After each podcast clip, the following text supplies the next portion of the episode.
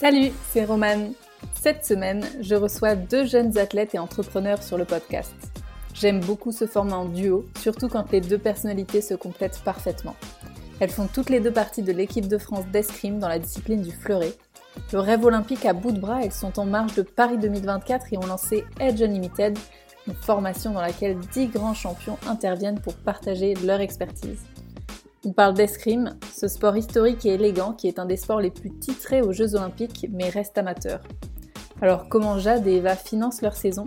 Quelles sont les difficultés auxquelles elles sont confrontées? Et quelles sont leurs méthodes pour avancer sereinement dans leur business? Je vous laisse rejoindre ma conversation avec Jade Maréchal et Eva Lacheret. Merci les filles euh, de participer à ce podcast. Avec grand plaisir. Comment est-ce que vous vous êtes rencontrées et êtes devenues amies alors au départ, euh, Eva et moi, euh, on était euh, d'abord adversaires sur la piste en compétition. On est toutes les deux escrimeuses. Donc moi, j'ai vu, en, plus, on vient pas du tout de la même région. Je viens du sud de la France. Eva, Eva plutôt du côté de Sochaux-Montbéliard. Donc on s'est pas rencontrés très jeunes. voilà, on a commencé à se voir sur le circuit en cadet junior, sur la piste pour pour s'affronter. Et puis de fil en aiguille, on est devenus amis et coéquipières en équipe de France. En fait, voilà, on est on vient pas du tout du même coin, mais on se rencontrait sur les circuits nationaux et les championnats de France. Et euh, après, quand on commence à, performer en France, on est sélectionné pour partir à l'international. Et si on performe à l'international, pour faire les championnats, championnats d'Europe, championnats du monde. Et c'est ce qui s'est passé avec Jade, en fait, sur nos années, euh, sur nos années juniors. Euh, on a fait des équipes de France ensemble. Donc, en fait, on part une semaine à l'étranger où on est tout le temps ensemble. Euh, on s'entraîne euh, ensemble pendant cette semaine, on tire ensemble, on est en équipe ensemble, on a l'hôtel ensemble, enfin tout le temps. Et donc, bah, dès qu'il y a des affinités et des atomes crochus, forcément, ça, crée de belles amitiés. Ça rapproche. Donc, vous étiez rival et là, maintenant, vous. Euh, alors, on dit tir. Comment on dit pour une rencontre d'escrime?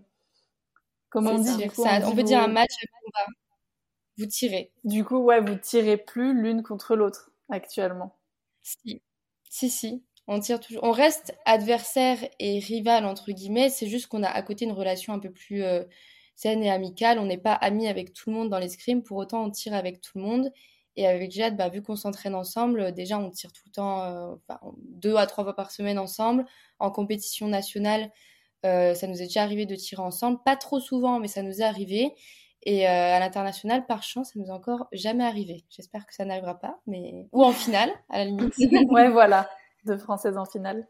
ok, bon, de toute façon, vous aurez l'occasion de nous raconter un peu plus de votre amitié et de votre de votre business, puisque vous êtes partenaire aussi.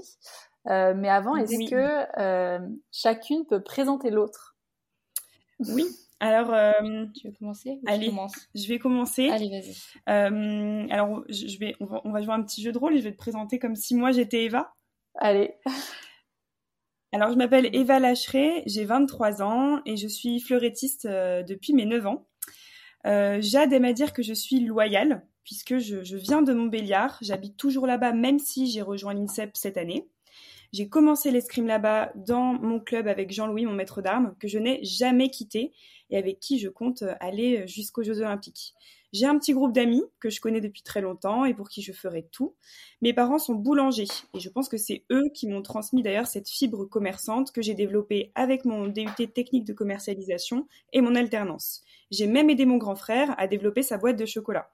Ah oui, et j'ai aussi un chat qui s'appelle Kali, que j'idolâtre beaucoup trop selon Jade, car j'ai plus de photos d'elle que de ma famille sur mon téléphone. Je suis plus à l'aise à vendre des marchepieds que mon propre palmarès, car je déteste être au centre de la conversation. Pourtant, je suis double championne d'Europe 2022-2023, cette fois championne de France, et j'en passe. Entre mes deux entraînements quotidiens, j'aime stalker des comptes sur Insta, regarder des vidéos skincare qui m'ont d'ailleurs appris à faire des sourcils parfaits, et j'adore regarder les comptes de vidéos gênantes les commentaires de vidéos gênantes. Jade dit que je n'ai pas de palais car je n'aime ni les tiramisu ni le vin. Et à 23 ans, je suis une éternelle indécise qui ne sait toujours pas quelle est sa couleur préférée et qui a mis six mois à choisir le logo et le slogan de notre entreprise. Et enfin, my dream life, mon objectif de vie, ce serait de siroter des moritos à Cancun avec des grosses lunettes de soleil en picorant un petit peu de risotto au Saint-Jacques dans ma belle maison de campagne, en repensant à nos débuts avec mon associé et ami avec qui on a réussi. C'est génial. C'est une bonne présentation. En fait, on en apprend beaucoup sur une personne en 1 minute 30 de, présentation. Ouais, ouais, ouais c'est vrai. Allez, bon, bah, je suis pareil, je présente euh, Jade comme si j'étais Jade. Donc, je m'appelle Jade Maréchal, j'ai 23 ans, je suis la cadette d'une famille de 5 filles, euh, je suis de Bordeaux, je pratique l'escrime à haut niveau et je vis à l'INSEP à Paris, où je m'entraîne deux fois par jour depuis 4 ans maintenant, en vue de Paris 2024. Je suis fraîchement diplômée d'un Master 2 en marketing international et je parle anglais couramment. En tant qu'hyperactive slash super bossieuse, pendant le confinement, j'ai rentabilisé mon temps en créant ma micro-entreprise de conférences. Je suis vraiment une pile électrique, pardon, et j'adore être complètement sous l'eau et dans l'urgence parce que c'est là où je suis la plus performante. Je suis la reine des bonnes affaires, mais attention, je ne suis pas un rat, je suis juste économe. J'adore les aubergines sous toutes ses formes. Si je devais avoir un dernier repas, je choisirais sûrement une moussaka ou un truc du genre avec des aubergines, ce qui est absolument incompréhensible et hyper bizarre. Et par-dessus tout, je suis très famille. J'aime ma famille plus que tout et combiné au fait que je sois très organisée et que j'adore les petites attentions, j'ai créé une newsletter de famille, une newsletter mensuelle nommée Quoi de neuf les maréchaux et chacune de mes sœurs doit m'envoyer des photos ainsi qu'un petit texte résumant le mois qui vient de s'écouler avant le 27 du mois. Je mets en forme et je diffuse tous les mois cette newsletter à toute la famille et surtout à mes parents car ils tiennent beaucoup. Ah oui, et je suis aussi et surtout une directrice parfaite pour Edge Unlimited et une associée géniale. Bonne description aussi, je pense. Génial, j'adore. C'est trop bien cette idée de newsletter. Tu l'envoies à combien de personnes dans ta famille? Il y a tous les cousins, tous les, les poussins des cousins. c'est vraiment, juste, euh, juste les sœurs et mes parents. Et franchement, euh, si je peux donner des idées, faut, faut faire ça. C'est trop bien pour se replonger dans les souvenirs familiaux. ah, j'adore, mais ça doit prendre du temps. ouais, c'est pour ça que chacune euh, me mâche bien au travail. Comme ça, j'ai juste à rassembler, faire un petit design et ça va. Génial. J'ai découvert ça sur Jade il y a très peu de temps et effectivement, c'est vraiment une idée, euh, une trop bonne idée. Je pense pour les parents, pour suivre toutes les actus, tout le monde résumé comme ça, ou pour les grands-parents, c'est trop génial. Ouais, ah ouais, c'est clair. Bon, faut initier les grands-parents euh, à, ouais, remarque, à ouvrir leur mail. Bon. On imprime, c'est peut-être plus simple que on les envoie par la poste. Ouais. euh, génial. Bon, on va on va parler d'escrime. Comment vous avez découvert l'escrime toutes les deux petites? Alors moi, c'est ma sœur euh, qui en a fait euh, bien avant moi, l'une de mes sœurs, Morgane. Euh, et en fait, j'ai fait mes premiers pas sur des pistes d'escrime, mais pour autant, je n'en pratiquais pas parce qu'elle ne souhaitait pas qu'il y ait une compétition entre nous. Donc j'ai dû attendre qu'elle commence ses études supérieures pour moi-même reprendre les armes et, commencer le sport à 9 ans, à mon tour. Ok. Bah, c'est vrai qu'on a un parcours différent, mais là-dessus, on est un peu pareil. Euh, moi, en fait, c'est mon grand frère qui, en faisait. J'ai un grand frère euh, qui est trois ans euh, mieux que moi. Et de base, je faisais de la danse, comme pas mal d'autres petites filles. Et on avait fait, on faisait quand même plein de choses ensemble. On faisait du, on jouait au foot derrière chez moi. On était allé faire du kickboxing, etc. Et lui, il adorait vraiment l'escrime. Il en faisait depuis ses six ans. C'était la grande, grande passion. Il adorait ça. Il adorait les compétitions, ramener ses petites médailles, ses petites coupes. Et euh, bah, j'ai eu envie de, pareil, de ramener mes petites, euh, mes petites médailles et mes petites coupes. Donc je les rejoins dans l'escrime et euh, bah, j'ai plus jamais arrêté. Et ton grand frère et ta grande sœur, toi Jade, ils continuent encore ou ils ont arrêté finalement? Non, moi j'ai que des sœurs et ma sœur qui a, qui a fait de l'escrime a arrêté. Et mon grand frère, pareil, il a arrêté aussi. il a arrêté vers 16 ans à peu près. Il a un peu repris, mais euh, totalement loisir. Des fois, il ressort un petit peu à la salle euh, d'escrime euh, et, ça lui plaît encore. Mais c'est plus du tout sérieux. C'est une fois de temps en temps quand, quand il a envie. C'est souvent ça la, complexité du sport de haut niveau, c'est qu'à un moment donné, on, beaucoup font des choix. arriver après la terminale, après le bac, est-ce que je fais les deux ou, ou j'arrête le sport ou les études?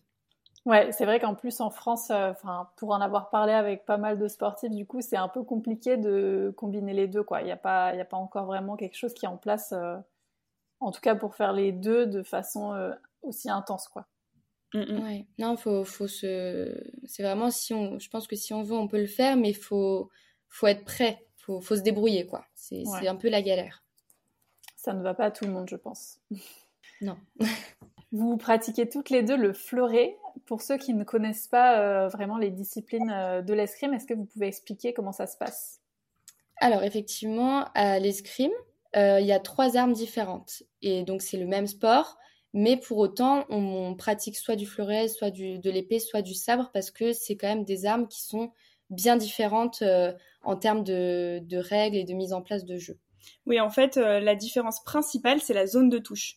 Donc, euh, l'escrime est un sport très historique. Donc, il faut savoir que l'arme par excellence de l'escrime, c'est l'arme de duel, c'est l'épée.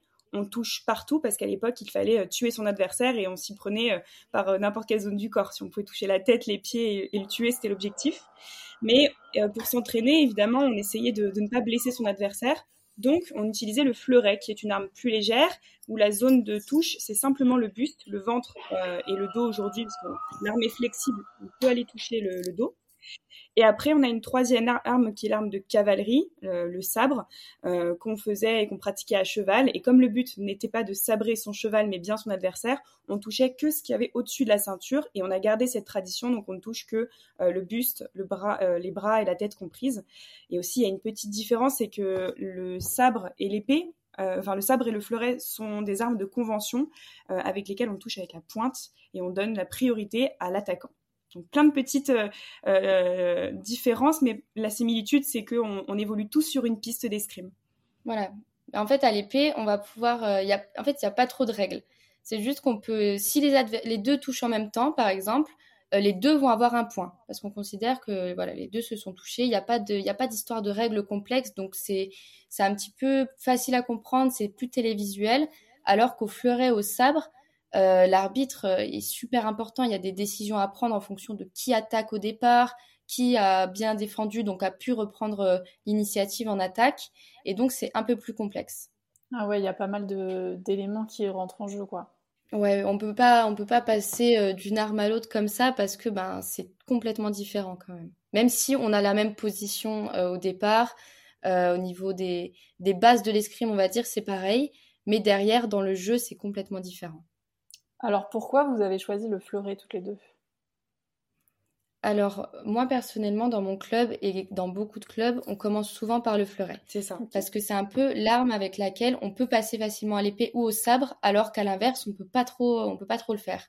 Donc, euh, moi, j'ai commencé au fleuret. Dans mon club, on fait que du fleuret, euh, à part les vétérans qui, eux, enfin les vétérans, le groupe d'adultes, on va dire, ne font que de l'épée. Et du coup, ben, j'ai commencé par le fleuret, j'ai continué au fleuret, j'ai même pas cherché euh, à comprendre est-ce que je vais faire de l'épée ou du sabre. Ouais, puis moi, c'était une arme, euh, la seule arme pratiquée en compétition dans mon club, et moi, il fallait absolument que je fasse de la compète. ah ouais. Et du coup, euh, enfin, si on parle de compète, j'imagine qu'il y a quand même d'autres clubs où ils font de la compète avec l'épée et le sabre. des, des escrimeurs, dit comme ça. Ouais. Des escrimeurs qui, qui feraient de la compète en fleuret, par exemple, mais qui seraient pas très bons. Est-ce que pour essayer de, de, performer en compète, ils pourraient dire mince, bah, euh, en fait, je passe à l'épée, euh, tu sais, un peu en plan B? Bah, je pense que c'est une bonne idée, en fait. Si, euh, en fait, faut faire l'arme qui nous plaît. Je pense que même si, entre guillemets, en compétition, ça marche pas trop, tant qu'on préfère le fleuret, il faut, faut le garder. Maintenant, effectivement, si on n'y arrive pas au fleuret, ben, pourquoi pas tester une autre arme? Il y en a qui, il y en a qui l'ont fait. Et en fait, ben, vu que les jeux sont hyper différents, c'est pas la même dynamique, c'est pas, ben, ils sont, ils ont trouvé chaussures à leurs pieds euh, en testant une autre arme et finalement ils y sont restés et c'est là qu'ils sont bons. Ok, ouais, c'est une sorte de flexibilité, quoi. Mmh. Tout à fait. Euh, donc vous avez commencé toutes les deux à 9 ans, vous l'avez dit tout à l'heure. Euh, alors c'est vrai qu'on parlait juste avant de, de, ce choix un peu euh, charnière euh, quand on arrive au haut niveau.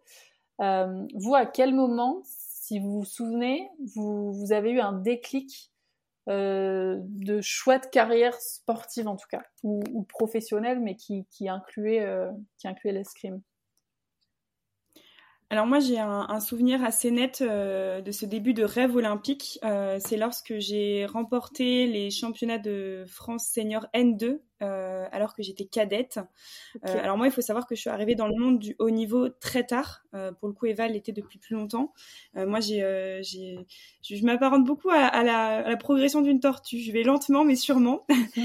du coup, ça a été un peu mon schéma aussi à l'escrime. Et voilà, quand je suis montée sur la première marche de ce podium, je me suis dit, ok, c'est, j'ai vibré aujourd'hui. J'aimerais retrouver ces sensations plus souvent. Et puis, je pense que je peux faire quelque chose. Je, je voilà, je, je, je sens un peu mieux l'escrime de, de plus en plus en tout cas. Donc voilà, c'était vraiment euh, lorsque j'avais donc 16 ans euh, que j'ai rêvé euh, des Jeux Olympiques, notamment ceux de Paris. Bah moi c'est vrai que c'est bien différent pour le coup parce que j'ai pas pas souvenir de de ce moment un petit peu de déclic. en fait j'étais forte très jeune. J'ai tout de suite j'ai tout de suite gagné bah, ma première compétition. Je l'ai gagnée en fait ben n'était pas une très grosse ligue donc j'ai gagné tout le temps entre guillemets et je pense que bah, je suis tombée dedans. En fait, c'était un plaisir au départ. Bon, ça l'est toujours évidemment, mais euh, on allait toujours chercher plus loin. Mon entraîneur aussi me, me conditionnait toujours dans cet esprit de, pas forcément de gagner, mais de, on allait en compétition même pour travailler, pour progresser, pour voir plus loin, parce qu'être bon aujourd'hui, c'est pas, pas forcément important. On est là pour, pour avancer, pour, euh, pour progresser. Et pour être un jour, il le disait lui-même, pour être pour que plus tard tu sois prête en, senior, que tu sois championne olympique. Et euh, du coup, j'étais vraiment euh, dans cet esprit de progression. Donc j'étais souvent double surclassée quand j'étais Benjamin, je tirais déjà avec des cadettes, donc avait déjà 4 ans de plus que moi, pareil avec euh, les seniors plus tard. Et, et voilà, j'étais toujours dans cette idée de progression et de voir plus loin. Et évidemment, toujours quand même, j'étais en équipe de France très jeune. Donc euh, j'avais toujours cet objectif de toute façon de rentrer en équipe de France, de faire les championnats. Ma vie était quand même rythmée par des objectifs euh, d'escrime, en voyant toujours au bout du tunnel euh, être championne olympique un jour, sans y être, sans être complètement absorbée et un peu obsédée par, par ça. Mais c'était l'objectif et j'avais pas du tout peur d'y aller. Je me suis pas dit, quand on me posait la question, je disais je veux être championne olympique d'escrime. C'est bien de de pas avoir peur de le dire, je trouve. Enfin, c'est vrai que ce côté euh, ambition en France, euh, ça peut paraître un peu euh, prétentieux, mais je trouve ça génial de oser dire parce que ça vous guide de le dire à voix haute, etc. Et même le sport en France, c'est vrai qu'on privilégie souvent les études. Et j'étais très jeune quand je disais ça, donc évidemment, je comprends mon entourage qui prenait pas le truc totalement au sérieux mais qui me disait oui, mais dans tes études, euh, tu pourrais, je sais pas, tu envie de faire médecin ou j'étais là, ben non, pas des masses en fait. Euh, j'ai envie d'être championne olympique et je verrais bien.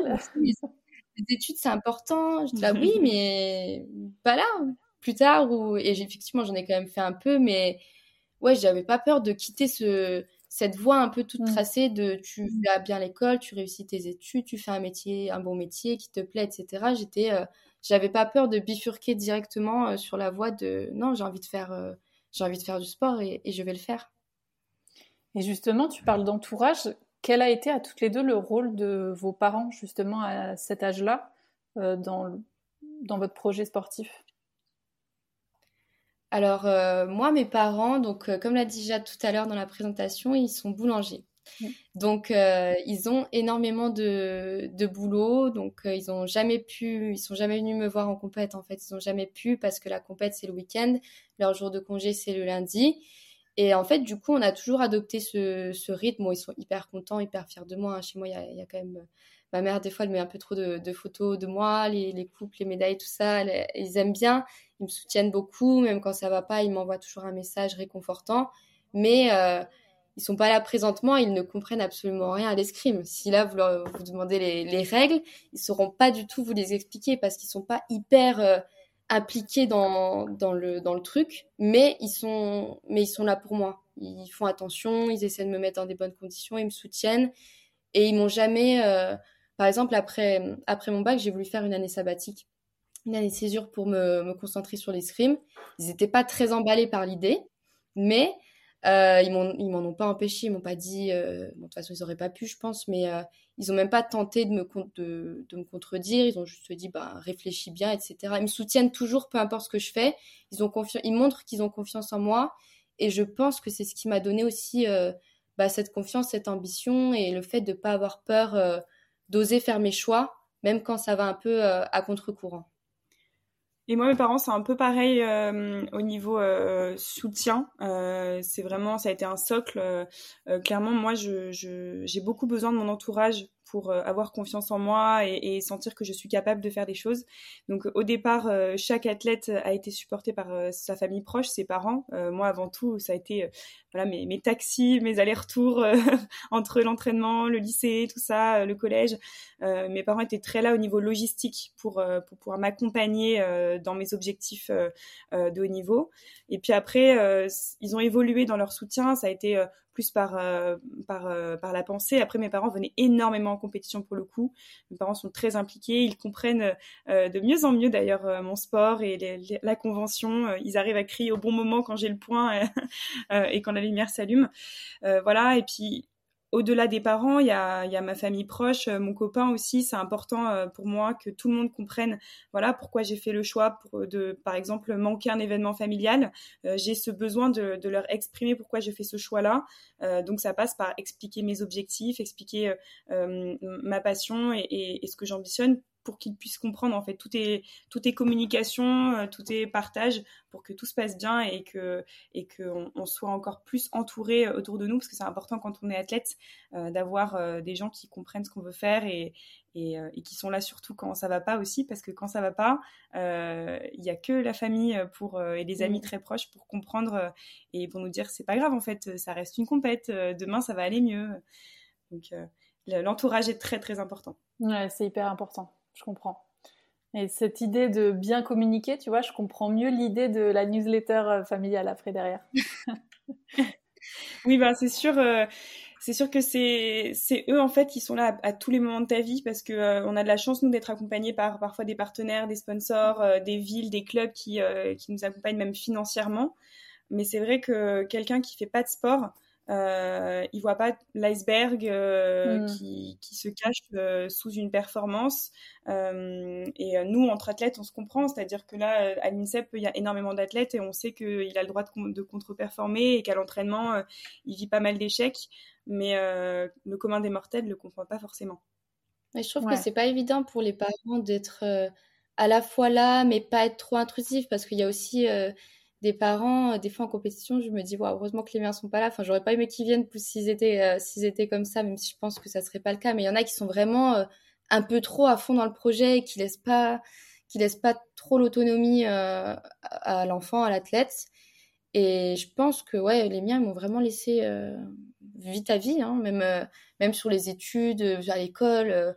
ils me laissaient vraiment tranquille, ils avaient juste confiance, montraient que de toute façon tu vas y arriver, il n'y a pas de souci et ils me laissaient faire. Et du coup, bah, je pense que j'ai développé aussi une autonomie et une confiance euh, réciproque en fait avec eux. Est-ce que les finances, ça leur fait peur? Parce que c'est vrai que quand on parle de haut niveau, il y a, il évidemment euh, bah, il un budget derrière. Est-ce que ça, euh, à un moment, ça a été un... Enfin, ils vous ont soutenu, vous l'avez dit, mais est-ce que ça, ça, aurait pu être un frein ou, ou ça, ouais, ça leur faisait peur? Je pense qu'on a la même vision avec Eva euh, sur ce sujet-là, c'est-à-dire que nos parents, ils nous, auraient accompagnés euh, du plus possible sans même réfléchir, mais nous, ça a toujours été une, une gymnastique naturelle que d'essayer de les aider au maximum. Euh, on a, dès qu'on a pu se débrouiller toute seule, essayer de trouver des partenaires pour pouvoir financer, autofinancer nos saisons, on l'a fait, mais nos parents auraient été là derrière s'il fallait, ils se seraient cassé la tête jusqu'au bout pour pouvoir nous permettre de, de, pratiquer notre sport et de réaliser nos rêves. Et même plus jeune, je me rendais pas forcément compte parce que en fait j'étais à l'époque dans, dans, le club dans lequel j'étais. Euh, je suis toujours dans le même, mais on a, on a un peu changé de nom. Et en fait, euh, il y avait pas mal de subventions à l'époque. On était un peu plus soutenus. Et euh, mes parents avaient moins. Enfin, je pensais pas qu'ils avaient à sortir autant d'argent. Je l'ai découvert un peu plus tard. Euh, qu'ils avaient payé pas mal de, compétitions internationales quand j'étais quand j'étais plus jeune, quand j'étais cadette, j'avais euh, moins de 17 ans. Et en fait, par chance, enfin par chance entre guillemets, j'ai aussi été vite soutenue par euh, par l'agglomération. Euh, alors c'était pas des grands montants, même par rapport à aujourd'hui et par, par rapport à une saison, c'est pas énorme, mais c'est toujours ça, c'est toujours quelque chose que que mes parents n'avaient pas à sortir. Et à l'époque, ben quand on est jeune, on s'en rend pas forcément compte en fait. On est un peu dans le truc. Mes parents m'en parlaient pas. Euh, mon entraîneur m'en parlait pas spécialement non plus et pour autant je sais qu'ils ont payé euh, qu'ils ont vraiment payé pour, euh, pour que je fasse ce que je veux. Et même quand ça marchait pas, ils ont jamais été là à me dire Ah, mais tu te rends compte, on paye pour que tu y ailles. Pas du tout. ils ont été là, je pense, et ce pareil, financièrement, ils ont soutenu jusqu'à ce, que, ce que nous, on puisse enfin les soulager de ça en, en trouvant des partenaires qui, qui sont avec nous, qui nous accompagnent. Et c'est vrai que des fois, il faut, faut aller les chercher. Hein, c'est pas c'est pas évident, mais je pense qu'on leur rend bien. une fois qu'on les a, ben, on les a avec nous et c'est, c'est, primordial. En fait, je le dis souvent à mes partenaires d'ailleurs. En fait, si vous n'étiez pas là, aujourd'hui, je ne ferais pas d'escrime. C'est, c'est la vérité. Je pourrais pas faire du haut niveau. C'est pas possible. On a un sport qui, qui coûte cher parce que, ben, comme beaucoup d'autres sports, déjà, on part à l'international. Donc, forcément, il y a de l'avion, il y a de l'hôtel, il y a du restaurant, c'est cher. Et en plus, nous, le matériel, euh, c'est pas donné. Donc même si euh, on essaie de faire un peu des économies de matériel, mm. euh, c'est pas non plus euh, c'est pas non plus donné. Donc il faut, faut trouver des partenaires qui nous soutiennent et et comme ça on peut faire nos sports. Sinon on pourrait même pas. Et vous êtes toujours jeune aujourd'hui. Il y a plein de sportifs qui sont qui sont plus âgés que vous et qui galèrent pour trouver des partenaires. C'est hyper dur. vous comment vous avez fait pour trouver des partenaires comme ça alors que vous combinez euh, études, entraînement euh? Alors moi j'ai eu, euh, j'ai été grandement aidée par mon père qui m'a transmis ce, ce côté pitcher son projet en intraveineuse rapidement dans ma jeunesse. Euh, bah, dès lors que j'ai commencé à avoir un petit palmarès euh, régional puis national, à 16 ans, je me souviens très bien d'être allée voir les commerces du coin en, ayant fait ma première petite plaquette en disant voilà, ma lame me coûte 100 euros, euh, j'en casse plusieurs par mois, j'ai besoin que vous m'aidiez pour, pour, pour financer mon projet. Et c'est comme ça, j'ai mon premier chèque de 50 euros, 100 euros, j'étais toute contente et j'y ai tout de suite pris beaucoup de plaisir et ça a été pour moi un jeu de trouver des, de nouvelles personnes à intégrer dans, dans mon staff et j'ai toujours dit euh, rejoignez mon équipe et on va, on va sur le même chemin jusqu'au jeu. Et après, j'ai découvert petit à petit que finalement, euh, ce que recherchent des entreprises aujourd'hui, c'est plus forcément euh, la médaille, la victoire, parce qu'il n'y a qu'un seul athlète qui gagne dans une compétition. Mmh.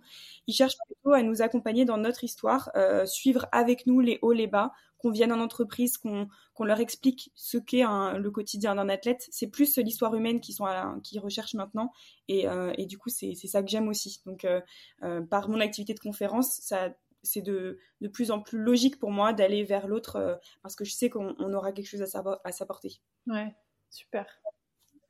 Et moi, beaucoup plus compliqué parce que, bah, toujours comme l'a dit Jade dans la description, euh, c'est pas que je ne sais pas me vendre, c'est que je ne, je ne peux pas. C'est plus fort que moi. J'ai des fois j'essaye de me forcer, mais j'ai, énormément de mal. C'est, plus fort que moi et du coup ben on peut pas aller vendre euh, son projet à quelqu'un quand on n'est pas capable de citer une ligne de son palmarès, quand on n'est pas capable de dire, euh, quand on me dit ah t'es, t'es forte à l'escrime et que je réponds ouais ça va. Tu, on peut pas en fait, c'est pas possible. J'aime pas, j'aime pas ça, j'arrive pas. Donc par chance, encore une fois, j'avais autour de moi aussi mon club euh, qui a fait un petit peu les démarches, euh, même si je remplissais les cases derrière, enfin qui faisait les démarches. On allait ensemble avec l'agglomération, euh, la ville. plus tard, j'ai eu aussi un, un fonds de dotation qui s'appelle Pop qui est venu me chercher et qui, qui m'a dit bah écoute là on voudrait te, on voudrait pouvoir t'aider après donc une autre entreprise Cri 2000 la Sega en fait c'est toujours au départ des gens qui ont un petit peu insufflé le truc et après moi j'ai pu développer mais ce premier pas, je, je jamais, enfin, je vais pas dire jamais parce que j'espère euh, réussir à le faire un jour. Mhm. Mais là, passer la porte d'une entreprise et dire bonjour, je suis Eva patati patata, je. Je la coach un peu. Ouais, j'admets oui, voilà. Mais euh, même mes partenaires, des fois, ils me disent ah mais tu devrais communiquer sur tes réseaux sociaux. Euh, oui, je sais, mais combien de fois j'ai écrit un post et je l'ai supprimé tout de suite parce que j'arrive pas du tout à communiquer sur moi-même. Mais bon, je, je, compte sur Jade pour, euh, pour me faire progresser à ce niveau-là. ouais, bah c'est, c'est dur, hein. mais c'est la, enfin, je, c'est peut-être aussi la peur de de ce monde un peu, enfin, une fois qu'on devient une personnalité publique, c'est, c'est d'accepter d'avoir bah, des haters, d'être, d'être critiqué. Euh. Est-ce que tu penses que c'est un peu ces freins-là que, que tu as? Non, ça, ça me gêne pas trop parce que, ben, pour le coup, comme je viens d'une petite ville, déjà, je suis un petit peu, un peu connue dans ma ville et euh, quand je croise des gens, des fois, ils m'arrêtent, on discute. Euh, j'ai, puis à la limite, j'ai pas, ça glisse un peu sur moi les critiques. Pour le coup, ça me, ça m'atteint pas trop. Je trouve qu'on est souvent critiqué par des gens qui font moins bien que nous. De manière générale, c'est souvent de la jalousie ou de la méchanceté gratuite. Enfin, je trouve que ça n'a pas trop de sens, donc ça m'atteint pas. Mais c'est plus euh, l'idée de je, je peux pas en fait j'accepte pas. Je pense que c'est en termes de syndrome de l'imposteur je dois être à 200% et du coup j'arrive pas du tout. C'est c'est juste ça. C'est pas le, le, seul frein c'est celui que je me mets à moi-même de me dire j'arrive pas à, aller dire euh, que oui je, je suis forte à l'escrime. Déjà là de le dire moi ça là, là non mais je travaille sur moi hein. oui c'est ça c'est un travail euh, de longue haleine quoi Mm. Ouais, très vous êtes un, vous êtes un duo soudé. Exactement. Exactement. Pour revenir euh, à l'escrime, donc vous êtes toutes les deux en équipe de France. Euh, Qu'est-ce que le sélectionneur recherche chez un escrimeur? Quelles sont les qualités qui l'intéressent? Alors, euh... Alors euh, déjà, ce qui est, en fait, à l'escrime, on est un sport individuel. Déjà, on est aussi un sport par équipe mais les résultats parlent beaucoup. Ça veut dire que déjà, dans... il, y a, une commission qui décide qui sont les athlètes sélectionnés en Coupe du Monde et euh, plus tard sur les JO, les championnats. Bon, la première au point est toujours prise et après, la commission décide. Et évidemment, la commission regarde quand même aux résultats. Je veux dire, s'ils vont, normalement, ils vont pas chercher la dernière au point. Ils regardent un peu les mm. résultats. Et après, ce qu'ils vont regarder, ça peut être plusieurs choses. Ça peut être la régularité, ça peut être euh, la stabilité. Parce que par exemple, bah, c'est triste à dire, mais un athlète qui se blesse beaucoup, des fois, bah, ça peut être un peu contraignant dans une équipe. Un athlète qui est super fort mais qui pète un câble dès qu'il y a euh, un petit grain de sable, bah, pareil, ça peut être compliqué. Donc un athlète qui a une bonne stabilité émotionnelle, euh, qui écoute, je pense qu'on lui dit, qui est lucide, euh, qui essaye toujours de faire les choses et derrière qui a des qualités, un petit peu quand même de qualité technique et surtout qui, gagne en fait, qui met les touches et qui gagne. Ok. Euh, dans l'escrime, donc les armes, elles sont sexuées. Comment ça se fait? Et eh ben en fait c'est un sport de combat. En fait c'est même si on n'a pas de contact hyper physique comme on peut avoir la boxe ou au judo, mm. euh, ça reste un sport de combat. Ça veut dire que quand on est jeune, je trouve quand on tire avec les garçons, ça se voit encore. Mais au moment, à partir de l'adolescence, quand les garçons commencent à prendre euh, énormément de masse musculaire, en fait, nous, c'est plus possible. Là, honnêtement, on tire avec les garçons des Enfin, ça arrive très rarement, mais ça arrive à la salle. déjà, ils ont une explosivité de malade. Donc, euh, nous, on peut pas rivaliser. On peut mettre des touches, mais on pourra jamais gagner un match. Euh, enfin, on pourra jamais. On peut pas gagner une compétition de garçons. Bah D'ailleurs, là, à l'INSEP, euh, il y a vraiment deux staffs différents, des maîtres d'armes pour, euh, pour le fleuret des maîtres d'armes pour les fleurets dames. Notre entraînement, il est complètement séparé. Il peut arriver qu'on ait un ou deux entraînements physiques pour la cohésion, mmh. mais c'est vrai que euh, on ne fait pas du tout les mêmes choses. Euh, et, euh, et, du coup, ça nécessite un entraînement euh, différent et on, on, fait plus, en senior, on fait plus de matchs, on s'entraîne plus ensemble. On pourrait parce que bah, ça, ça nous apporterait peut-être de travailler cette explosivité et eux, cette finesse, pourquoi pas, parce que nous, on est plus sur, sur ce, sur ce sujet-là. Mais c'est vrai qu'à très haut niveau, on, on, ne tire plus ensemble. Ok. Et les compétitions sont également non, non mixtes. Corrigez-moi du coup si je me trompe, mais donc dans l'escrime, donc l'arbitrage ça repose sur un système euh, électronique, donc avec un équipement spécial, avec un transmetteur qui est branché euh, un appareil donc qui signale les touches. Comment l'arrivée de cette technologie, elle a changé euh, la pratique? Eh ben effectivement, depuis euh, ces fameux duels euh, historiques où euh, on arrêtait le combat à la première goutte de sang. D'ailleurs, c'est pour ça qu'on est en blanc. C'était pour bien voir la première goutte de sang et on a gardé cette, cette petite tradition.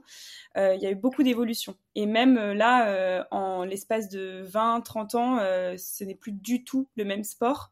si on tirait contre les champions olympiques des années 1980-70, l'issue ne serait pas du tout la même à l'époque parce que l'évolution électronique, euh, comme, euh, comme tu l'as dit, a, énormément changé. Euh, l'arbitrage aussi évolue. nous, en fonction des saisons, on sait qu'on va adapter notre façon de tirer parce que la vision du corps arbitral change.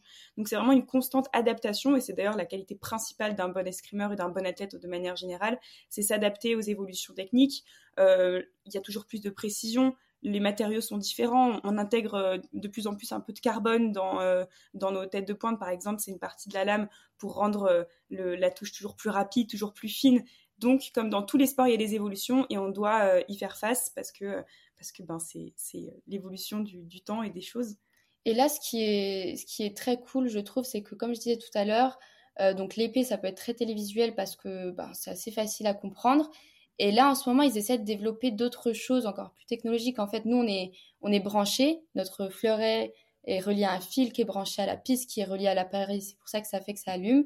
Et aujourd'hui, ils essaient même d'enlever euh, d'enlever ces câbles qu'on tire un peu en, Bluetooth. Euh, et aussi, surtout pour la télé, de, euh, de mettre des espèces de, de petits lasers pour bien voir le, le chemin de la pointe des parades, etc. Et ça rend le truc hyper visuel. Enfin, ils l'ont fait pour, pour Tokyo.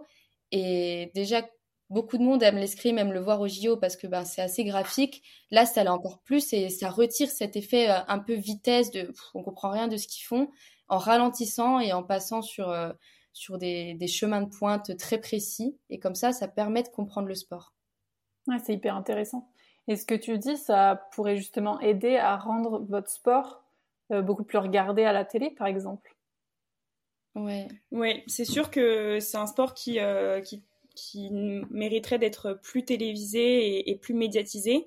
Euh, parce qu'en fait, c'est un sport où on est super performant euh, en France. c'est mine de rien le sport qui rapporte le plus de médailles aux Jeux Olympiques. même si on, se fait rattraper un peu par d'autres sports récemment, mais en tout cas, on, on reste leader en tête. Et, et, donc, ça mériterait d'être plus vu. Maintenant, pour ces raisons d'arbitrage où on comprend pas toujours forcément qui a le point, sauf à l'épée du coup, bah, c'est vrai qu'on le voit euh, pas assez souvent à notre goût, mais franchement, c'est de mieux en mieux. Euh, et, je suis sûre que ça va évoluer encore euh, avec les Jeux de Paris. Ouais, même avec les JO, c'est. En fait, les... dès qu'il y a des commentateurs, déjà, ça marche bien. Ouais. Je pense que si tous les matchs étaient commentés et qu'on diffusait, ben, par exemple, certaines Coupes du Monde, les Coupes du Monde en France, en l'occurrence, on met les commentaires, les gens vont comprendre et ils vont trouver ça trop bien. Hmm. Et là, il y a mon père était président de club et vraiment, il observe un pic d'inscription après les Jeux Olympiques. C'est fou. Hein. Euh, c'est vraiment l'événement qui fait rayonner notre sport. Après, ouais, faut qu'il faut que ça faut que ça rayonne dans la durée après pour que, pour que ça encourage les plus jeunes euh, à s'y mettre et surtout à, à, rester dans le temps. Les petites filles à, à vouloir continuer quoi. Comment justement l'escrime peut être un, l'escrime de manière générale peut être un tremplin pour le, sport féminin.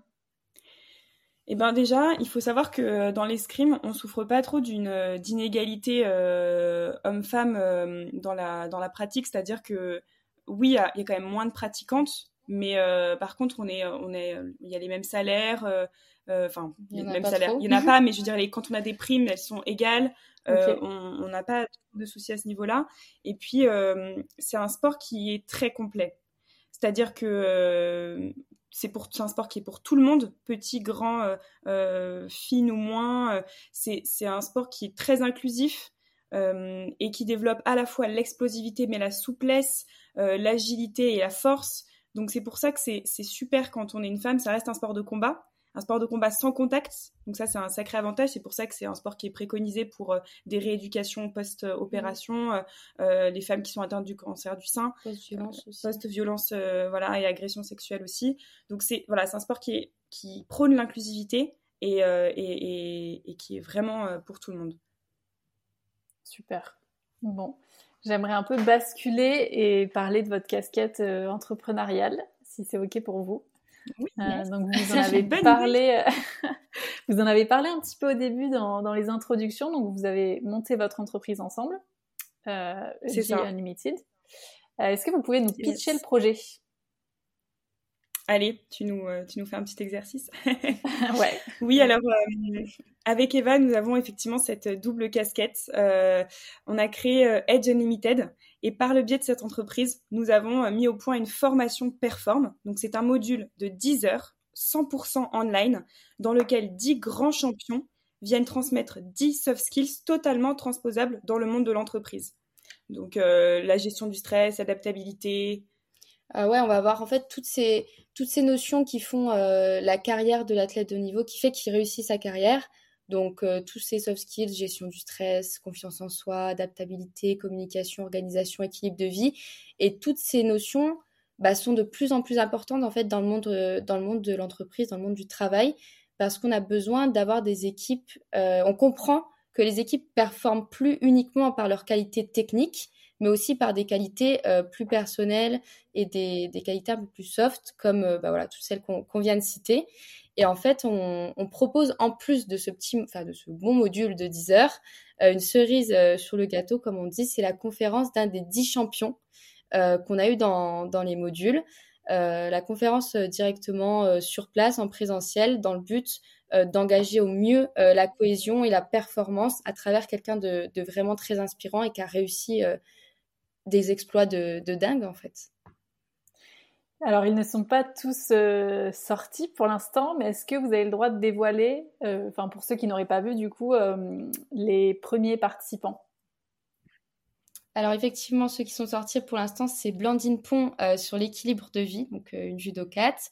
On a Virginie Dedieu sur la rigueur, qui était, qui était une athlète en natation synchronisée. C'est pareil, on essaie aussi, on a des femmes et des hommes.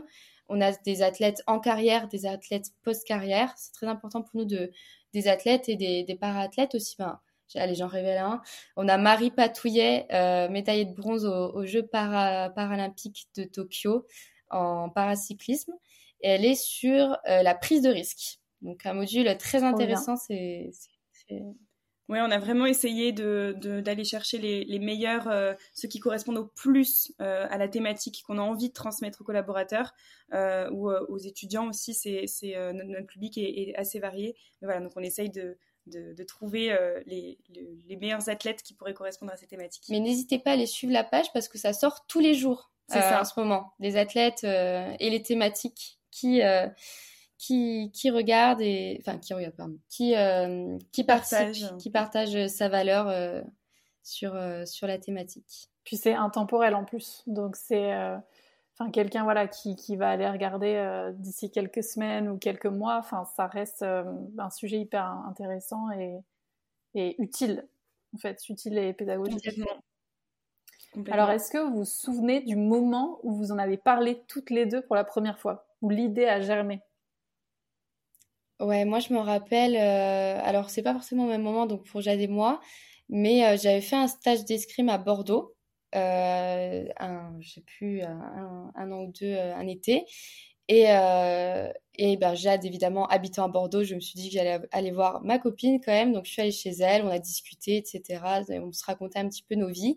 Et elle m'a parlé de ce projet. Et elle m'a montré la plaquette qu'elle avait faite. Au départ, on n'était pas du tout parti pour, pour le faire ensemble. Et je lui avais juste donné deux, trois conseils sur ce que je voyais euh, sur sa plaquette, etc. Et euh, ouais, un ou deux jours après, elle m'a envoyé un message et elle m'a dit, mais en fait, euh, je viens, on le fait ensemble. Est-ce que est-ce que t'aimerais euh, Moi, j'aimerais le faire avec toi. Est-ce que ça est-ce que ça t'emballe? Et je lui ai dit, bah ouais, totalement. C'est vrai que cette idée, moi, elle a germé euh, du coup euh, euh, bien, bien avant, il y a bien longtemps.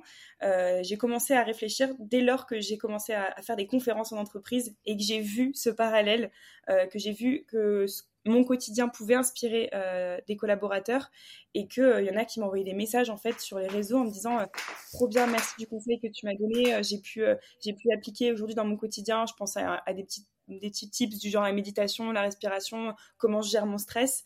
Et j'ai vu que j'avais pu donner des clés. Donc je me suis dit, OK, il y a quelque chose à faire.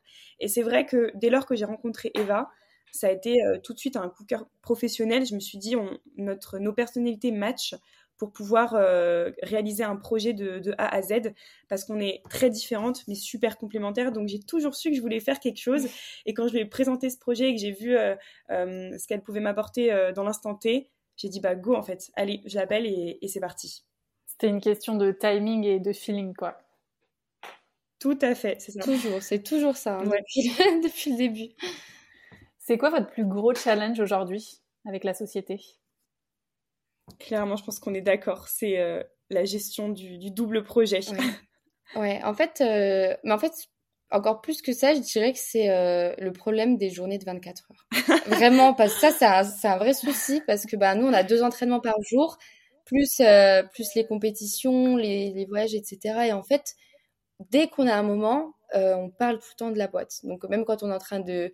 Bon, on a quand même notre règle de quand on s'entraîne ou on est en compète, c'est non. Mais je veux dire, quand on est en train de s'échauffer, de s'étirer, on en parle. Au self, on en parle, on en parle tout le temps. C'est mais du coup, de gérer ce double projet, c'est vrai que là, des fois, on se dit, mais on, met trois semaines à faire quelque chose qu'en vrai, on fera en une semaine au grand max. Mais du coup, ça travaille notre efficacité. Voilà, c'est ça. On est, on est très, on, enfin, on, est peut-être plus efficace mm. euh, si on a une demi-heure. Euh, la demi-heure, elle va être rentabilisée parce que euh, on, c'est la capacité notamment des sportifs de haut niveau, c'est qu'on a toujours très peu de temps. Par contre, on, essaye d'être au maximum à ce qu'on fait et focus et concentré sur l'instant présent. Donc, c'est ce qu'on, exactement ce qu'on fait dans notre projet. Mm. et c'est vrai que c'est, c'est notre plus gros challenge aujourd'hui. Mais est-ce que vous arrivez quand même à avoir des petits moments off j'imagine que c'est aussi important de, euh, enfin je sais pas, mais peut-être de pas vous voir et de juste euh, relâcher complètement. Tu vois, tu parlais de méditation tout à l'heure, d'essayer de penser à rien. Enfin, c'est exactement euh, l'une l'une des choses qu'on dit dans notre formation, c'est-à-dire que on a un double projet. D'ailleurs, on a fait des petites vidéos humoristiques sur notre compte Insta mm. à ce sujet-là. En fait, oui, on a des moments off et heureusement parce que ça fait partie de la récupération, mais ils sont programmés en fait. C'est ça notre secret, c'est que, enfin concrètement, euh, là on a un carnet avec Eva et on se dit ok, euh, là on bosse de telle heure à telle heure. Et par contre, euh, voilà, on, se cale une demi-heure, c'est sieste en fait, et mm. on décroche le téléphone, on se voit pas. même le week-end, on arrive parfois à se faire des moments où moi je suis avec mon copain, ma famille, Eva et avec avec sa famille.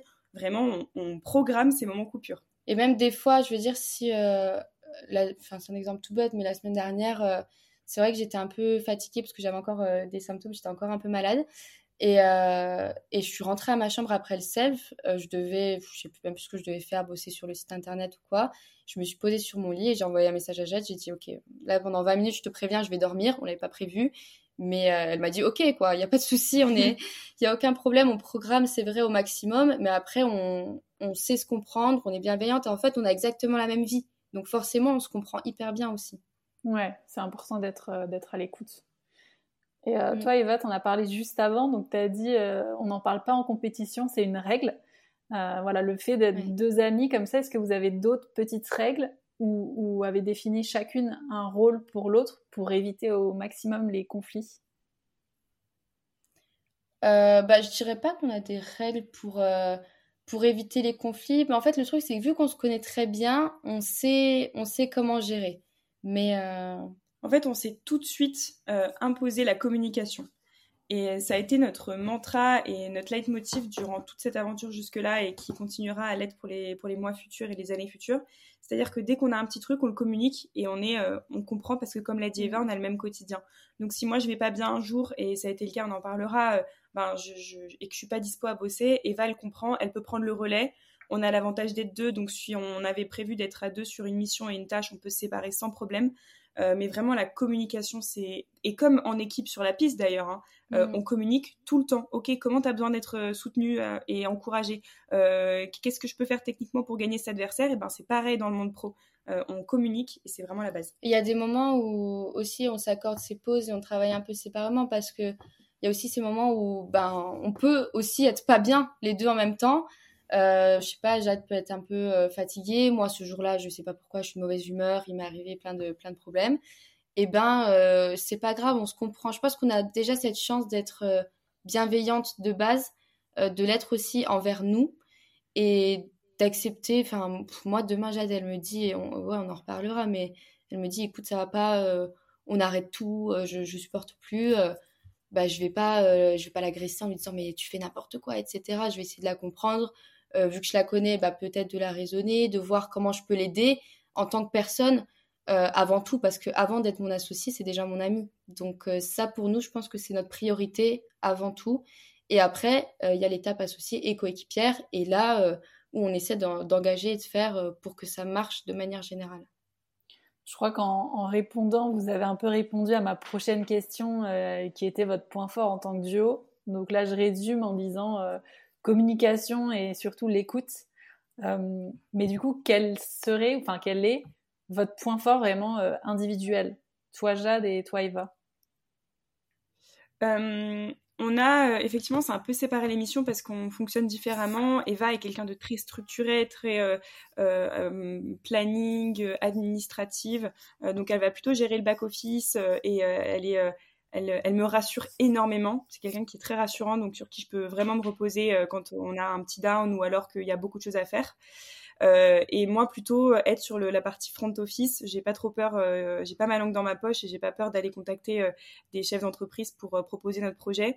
et voilà, je suis quelqu'un qui fonce et qui qui aime bien avoir plein de plein de plein de petits challenges.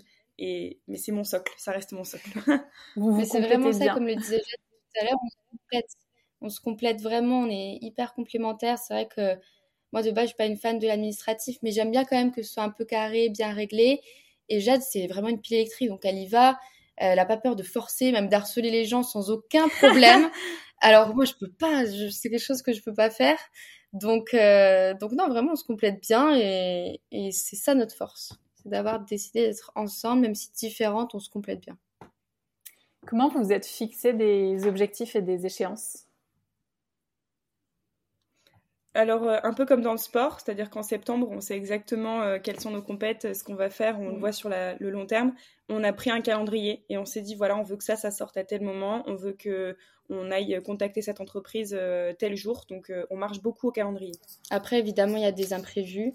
Mais bon, encore une fois, c'est vraiment ce qu'on transmet avec notre entreprise, c'est qu'en fait, notre quotidien athlète, il nous aide tellement pour l'entreprise et inversement aussi d'ailleurs. Mais Évidemment qu'il y a des imprévus, des fois ça nous est arrivé d'avoir des Coupes du Monde annulées. Bon bah tu t'es préparé, euh, finalement c'est dans une semaine, ça change tout. Et là c'est un petit peu pareil en entreprise.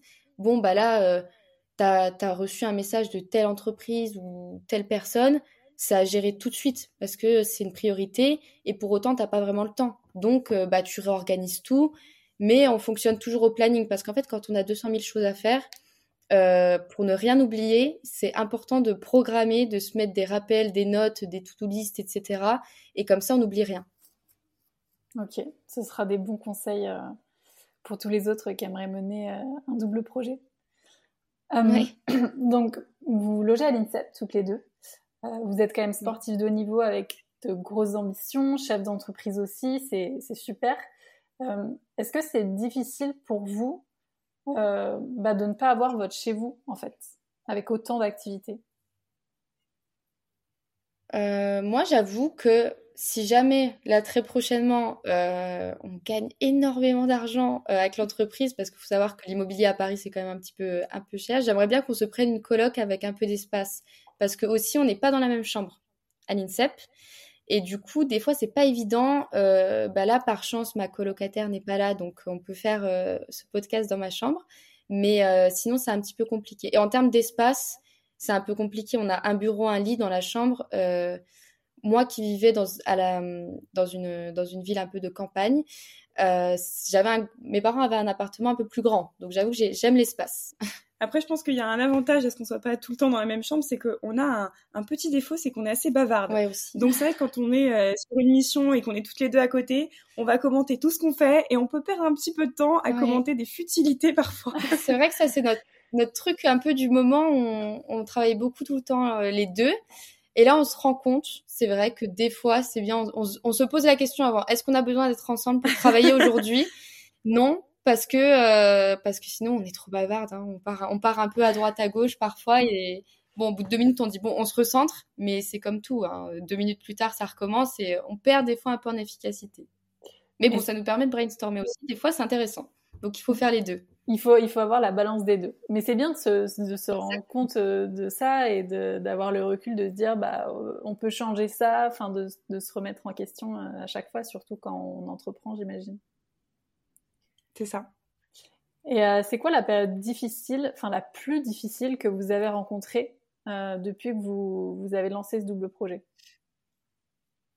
Alors euh, moi je suis passée par une phase très compliquée fin de saison dernière. on a eu un, un changement de staff, j'ai eu des contre-performances qui finalement se sont soldées par une bonne compétition toutes les deux aux Europes, mais j'ai niveau escrime ça allait pas trop. Et euh, en fait, le fait d'avoir une double casquette, les athlètes souvent, euh, quand, y a, euh, quand le sport va pas très bien, ça, reste quand même le centre de notre vie. Les, les, petites planètes d'activité qui gravitent autour plongent également, et c'est ce qui s'est passé pour moi. Donc là, on avait commencé à lancer le projet avec Eva, et, en fait, ça, ça pas du tout. Dans ma tête, j'ai fait un petit burn-out, et, et donc, ben, Eva a encore une fois été là pour moi. Et c'est vrai qu'on a, eu, on a ben, appuyé sur la pédale de frein et on, est revenu à l'essentiel. Je devais me, soigner moi, mon bien-être. Et donc, il n'était pas question d'avancer professionnellement, même s'il va avancer de son côté, a mûri certaines idées dans sa tête. On est revenu finalement plus forte de cette période. mais ça a été pour moi et pour la boîte un mmh. moment difficile.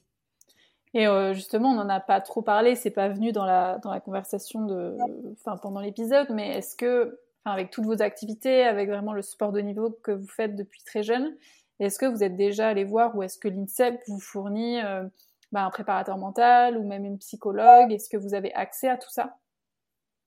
Oui, tout à fait. À l'INSEP, on peut, on peut voir des psychologues et des prépas mentales. Et après, on peut aussi faire le choix euh, d'avoir euh, les siens de son côté. C'est un peu à la carte. Mais c'est mis à disposition en tout cas. Ok. Et euh, à part l'INSEP, dans l'escrime, dans le haut niveau, est-ce qu'il y a d'autres structures comme ça qui, bah, accueillent des, jeunes en équipe de France comme vous? Je, pense à ça parce que je sais que dans le tennis, par exemple, il y a n'y a pas que l'INSEP qui existe, il y a, enfin, il y a des centres privés, il y a le CNE, etc. Donc, je me demandais pour, bah, pour l'escrime, comment ça se passe? Alors, euh, bon, déjà, ben, il y a les pôles pour les plus jeunes. Mais c'est vrai que le, schéma classique euh, à l'escrime, c'est bon, bah, tu, es un petit peu repéré jeune, tu vas en pôle, euh, tu performes, bah, tu rentres à l'INSEP. Voilà, c'est le, schéma classique. On n'a pas d'autres structures de performance. Après, on a quand même, moi je suis rentrée à l'INSEP là en septembre.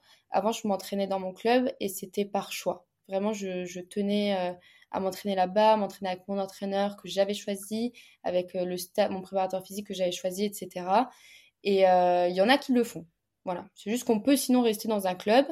Et sinon, euh, la, voie classique, la voie de haut niveau à l'escrime, sinon, c'est à l'INSEP.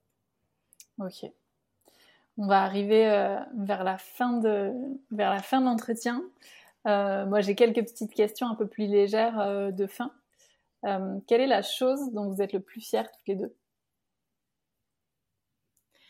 Ben, euh, je pense que on est très fiers euh, de ce qu'on arrive à faire avec nos ressources actuelles et le temps qu'on a, et on n'hésite pas à prendre des risques. En fait, on investit notre temps, notre notre engagement et notre argent dans ce projet, et à aucun moment on se dit non mais attends, Eva ou attends Jade, on, vas-y on le fait pas, il y a un risque qu'on échoue, euh, c'est pas possible. Et encore une fois, c'est notre casquette d'athlète qui nous permet de faire ça.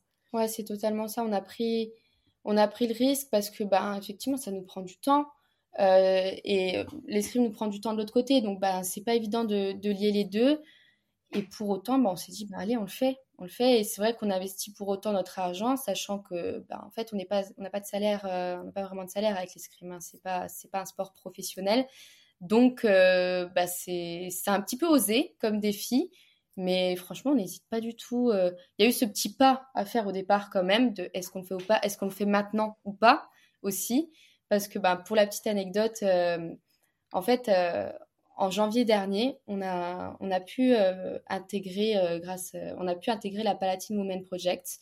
c'est un projet qui aide les femmes de haut niveau entrepreneurs qui veulent entreprendre.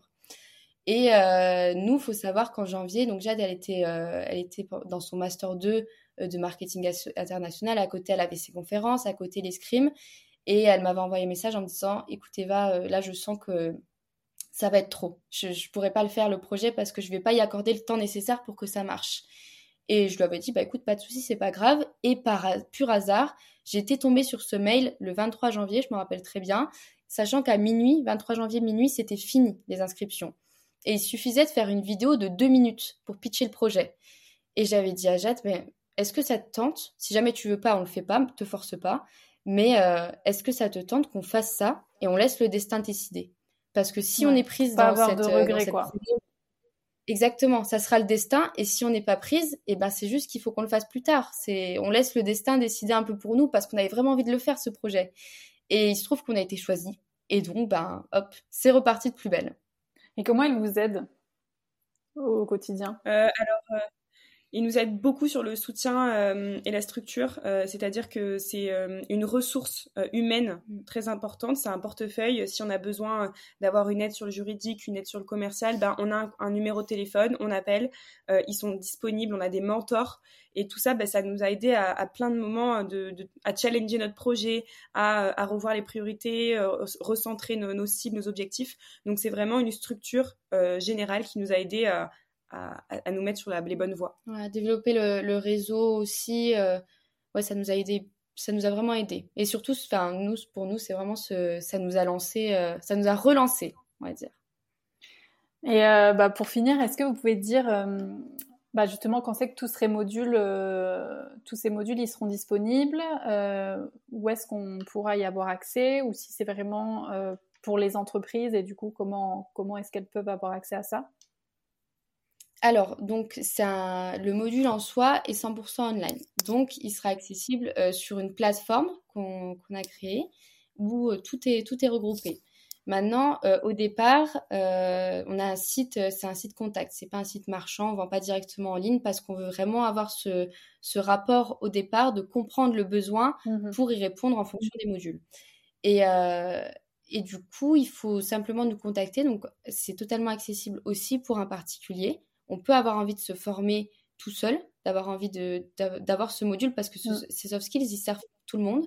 C'est aussi donc pour les entreprises, pour les collaborateurs et aussi euh, on vise les, étudiants dans le supérieur qui vont en fait arriver par la suite dans le marché du travail, que ce soit en entreprenant de leur côté ou rentrer dans une entreprise, et ils auront euh, besoin de ces soft skills de toute façon.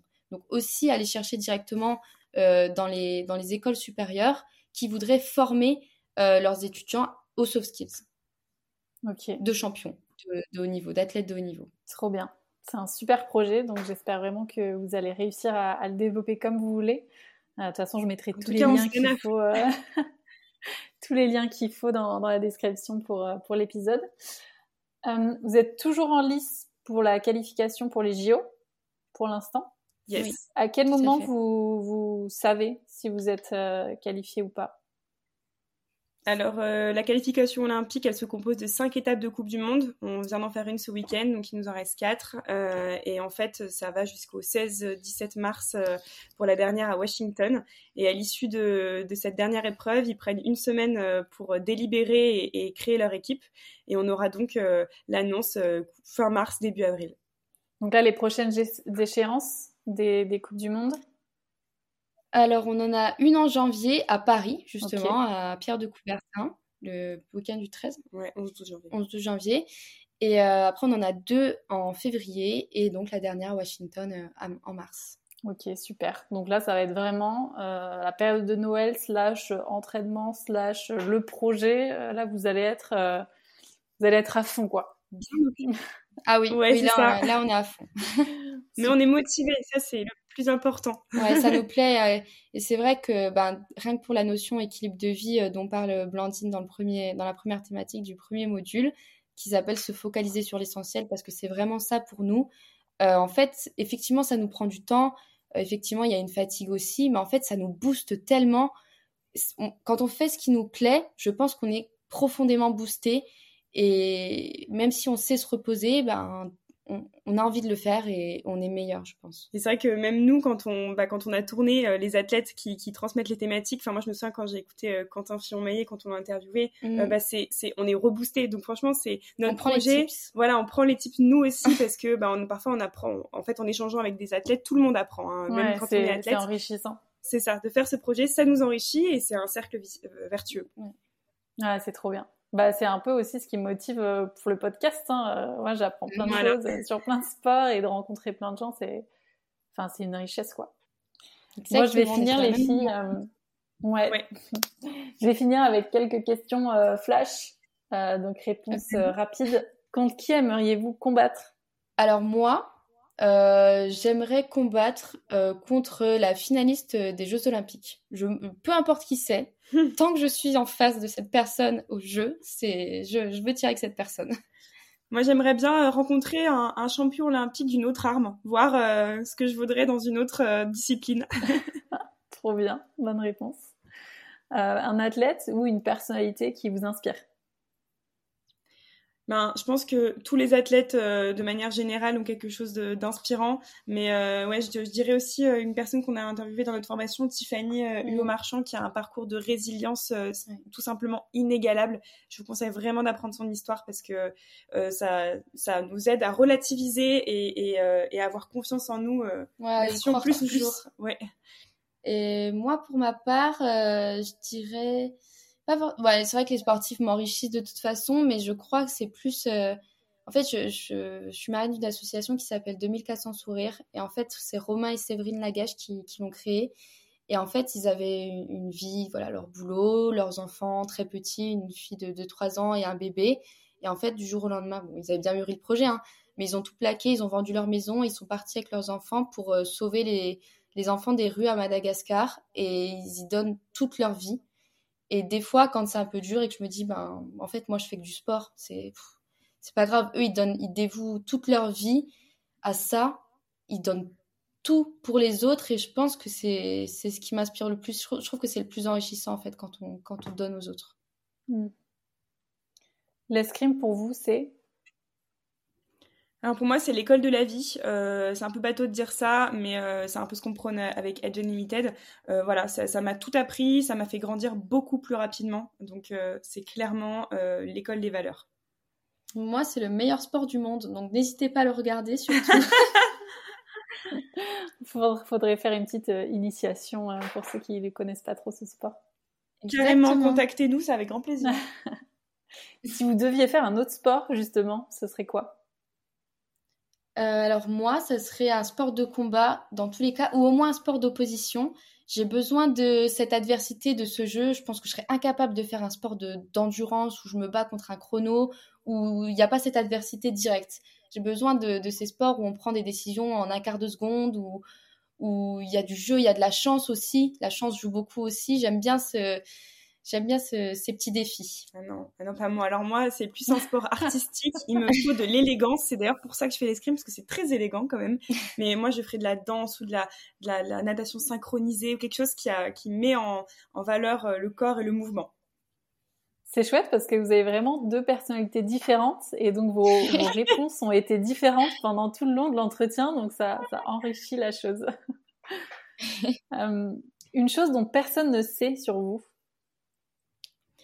alors moi j'ai quelque chose que je crois que, enfin j'en ai vraiment jamais parlé dans un podcast ou publiquement. En fait j'ai une petite myopathie cardiaque, donc c'est un petit problème de santé au niveau du cœur qui est qui est sans gravité pour la simple et bonne raison que je fais du sport. Donc aujourd'hui je ne me fais pas opérer parce que j'ai une pratique quotidienne et en fait je suis bah, du coup marraine de l'association Petit Cœur de Beurre parce que je prône justement le fait que le sport c'est c'est super bon pour la santé et je suis l'exemple du fait que si tu fais du sport, ben, tu, tu vas mieux et t'es pas obligé. Alors c'est parce que j'ai une petite myopathie, attention, il y en a qui ont une très grosse myopathie.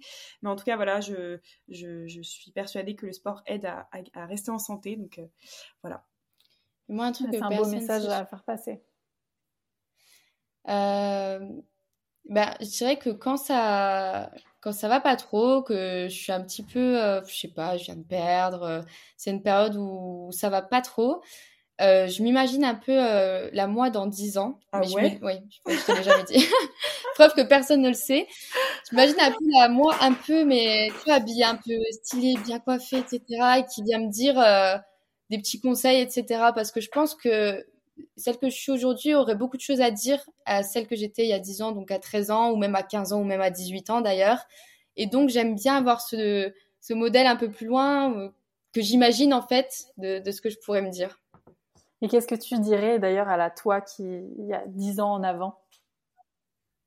Euh, bah, je lui dirais. Va voir Jade, elle est trop bien.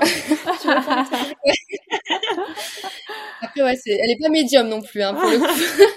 non, je dirais, euh, je lui dirais d'avoir confiance, de, de continuer à pas avoir peur, euh, de, de, de, pas être dans les, de, de, quitter les sentiers battus, de pas, de pas écouter euh, de vraiment pas écouter ceux qui essaient de mettre des bâtons dans les roues, que vraiment ça, ça sert à rien de continuer de d'être plus, d'avoir plus de gratitude euh, envers mon entourage, parce que je pense que quand on est jeune, on se rend pas compte de tout ce que l'entourage fait pour nous. Et, euh, et de croire vraiment d'avoir confiance en elle parce que elle va y arriver il n'y a aucune raison que ça marche pas Super. Et euh, c'est très rigolo parce que la dernière question que je voulais vous poser, du coup, c'était où est-ce que vous vous voyez dans 10 ans?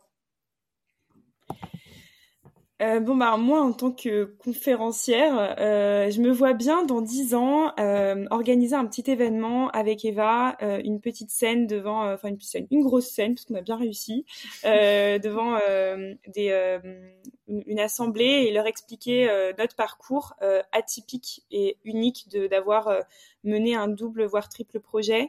Euh, et je pense que je, alors je suis très très émotive. Là vous me voyez, mais euh, sur la piste j'exprime facilement mes émotions. Donc je pense que j'aurai ma petite larme qui coulerait en, en regardant Eva et euh, en étant super fière de d'avoir euh, accompli tout ce qu'on a fait et en expliquant que le sport ça a été notre notre booster et, euh, et notre ADN pour ce projet et, et voilà ça, ça, ce sera une vraie fierté. Mais j'imagine bien faire ce petit événement. Mais peut-être peut-être avant avant dix ans sur un TEDx euh, ou un truc comme ça. Carrément, carrément. ouais, mais celui-là sera encore plus gros dans 10 ans. Voilà, voilà. Mm. Euh, moi, c'est un peu différent, encore une fois, hein, mais en fait, je, je m'imagine bien euh, chez moi, euh, sur euh, dans une, maison, une belle maison quand même, euh, avec une, une, bonne terrasse, ma famille à l'intérieur, parce que je pense que j'aurais peut-être fini ma carrière d'ici là. Et, et avec Jade, on serait, on serait sur la terrasse, tranquille, toutes les deux. Euh, sous le soleil avec nos lunettes de soleil, nos petits cocktails et on repenserait à, à tout euh, au début d'être Limited, on repenserait aux erreurs qu'on a faites et je pense qu'on se moquerait un peu de des, des, des, erreurs qu'on a pu faire et en même temps on serait fiers euh, d'en être là et je pense qu'on serait encore bavarde et on dévirait vite ouais. vers d'autres sujets. De toute façon. Trop bien. Bon, bah, c'est génial. Merci vraiment beaucoup les filles pour votre partage. Euh, pour cet échange hyper enrichissant. J'ai hâte de partager tout ça. Je pense que, euh, je pense que ça parlera à plein de monde et, et j'espère qu'ils qu iront vite euh, vous contacter. Ouais, ça nous a fait très plaisir de revenir euh, sur nos débuts aussi. Mm. On ne prend pas assez le temps, donc c'était super chouette. On a passé un bon moment. Merci beaucoup. Bah, tant mieux. bah, J'ai plus qu'à vous souhaiter bon courage pour les, les prochaines étapes euh, sur le chemin des Jeux Olympiques de Paris, qu'on attend tous avec impatience. Et puis, euh, bonne chance pour la, pour la fin du projet aussi. Merci, enfin, pour la fin. C'est gentil. Pour la continuité plutôt. Oui.